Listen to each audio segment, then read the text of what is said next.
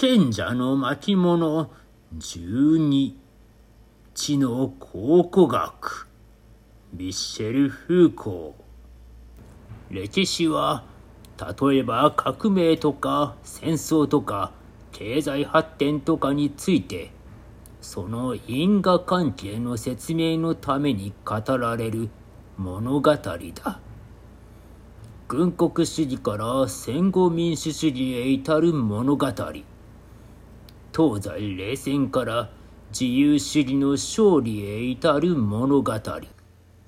ゆとり教育から脱ゆとりへ至る物語。とうとう。人々はこれらの物語を通して過去を知る。このようにある眼差しをもとにした解釈を物語るのが歴史の仕事。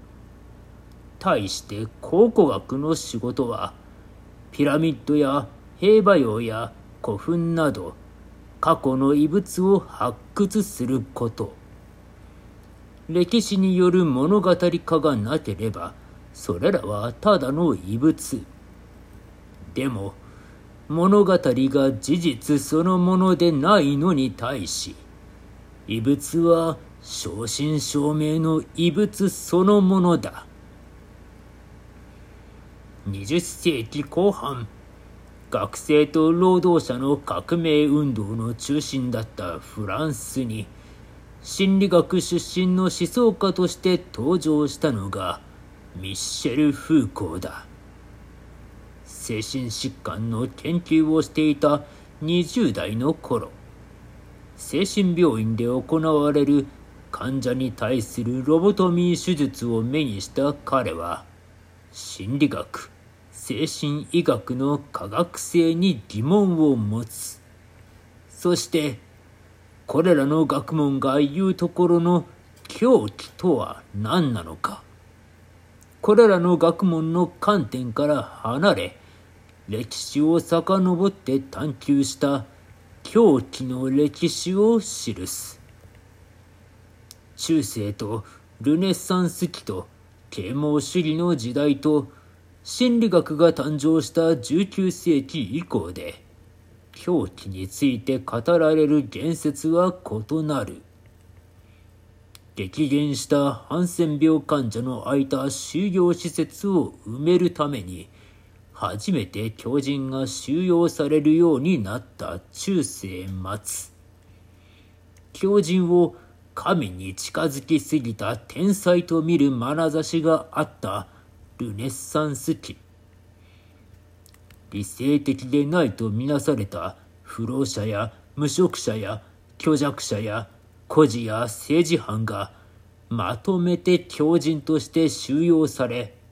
近代的理性を持たない者イコール狂人という眼差しが生まれた啓蒙主義時代。心理学の登場はこれらの人々と本物の強靭たる精神描写を仕分けするようにはなるが、非近代性を忌避する眼差しは継承され、狂気は排除すべき病気となった。だが、それも一つの眼差し。狂気の排除に科学的正当性が認められるわけではない。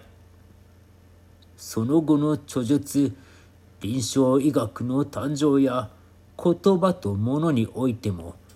フーコーは常に歴史の進歩や連続性に疑問を示し、各時代に記された文献に残る言説そのものを発掘しようとした。そして、各時代の眼差し、エピステー名が生まれる条件を分析した。知の考古学は、歴史に進歩や連続性を求める近代的思想史の人間中心主義的方法論と対峙しながら、自らの方法論を理論化した書である。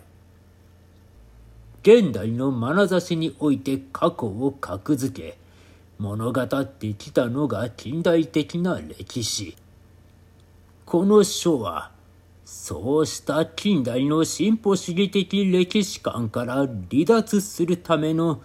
戦術書である。